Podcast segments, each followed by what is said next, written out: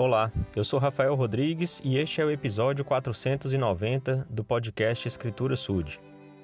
As Escrituras são a palavra de Deus reveladas a seus servos, os profetas, apóstolos, eh, aos líderes chamados da igreja e que nós encontramos nas Escrituras, na Bíblia, livro de Mormon, etc., e também nas conferências eh, realizadas pela igreja. E ali a gente tem as doutrinas, os princípios, os mandamentos. Mas também temos agregado a isso uma opinião pessoal, uma experiência, é, uma, um ponto de vista, né, uma interpretação daquela pessoa que está ali transmitindo aquela palavra. E nós não devemos considerar isso como algo errado. Na verdade, isso sempre existiu. É, através é, da vivência do, do ambiente em que se encontram as pessoas, eles então expressam esses princípios, mandamentos, doutrinas, agregado ao que eles entendem do mundo, a como eles enxergam o mundo. Então, quando a gente lê as escrituras, a gente tem que considerar também o contexto, né? É, a cultura, a, a comunidade, né? a sociedade em que se vivia, para que a gente possa aplicar ao que nós temos hoje. Então, o princípio, a doutrina, o mandamento, eles não mudam. Né? Eles continuam mesmo porque o Senhor não muda. Mas a aplicação prática, isso sim. Né? Então, olha só, eu vou compartilhar hoje 1 Pedro, capítulo 3. Então, nessa escritura, nós temos o seguinte, a partir do primeiro, do primeiro versículo.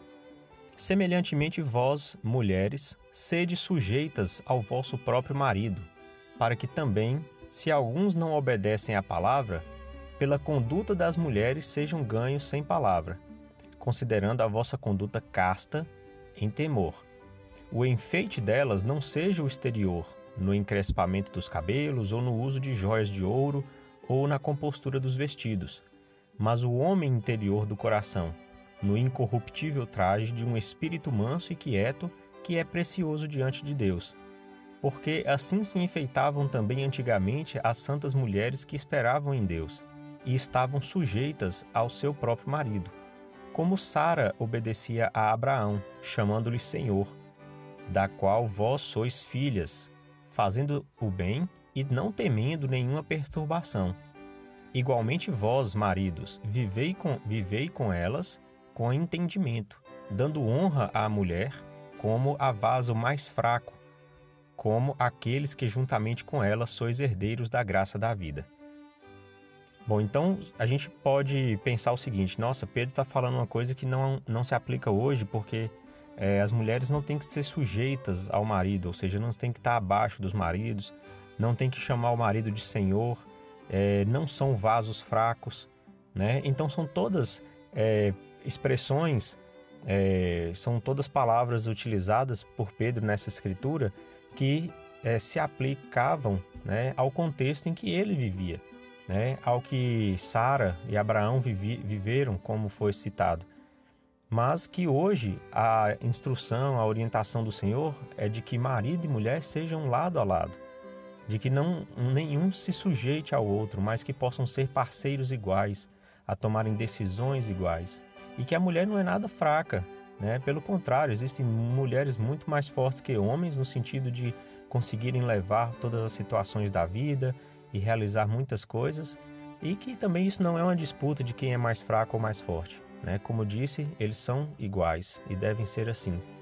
Então, é, o mandamento, o princípio que a gente encontra aqui nessa escritura, ele não muda. Qual que é o princípio? A, o marido e a mulher têm que ter fidelidade um com o outro, ou seja, não existe isso de não se respeitar e não se considerar um pelo outro. O outro princípio é da castidade, né? E de se é, preocupar com o homem interior, ou seja, com a pessoa que você tem é, que, que abriga o seu espírito, no sentido de serem castos, de serem puros, de serem dignos, é, de, de terem o espírito consigo. Então a gente pode ver que as, a, o princípio ele continua o mesmo e é puramente aplicável em nossos dias e que a gente não pode desconsiderar a escritura por achar que ela é, é ultrapassada. É somente uma questão de interpretar e entender o contexto. Em nome de Jesus Cristo. Amém.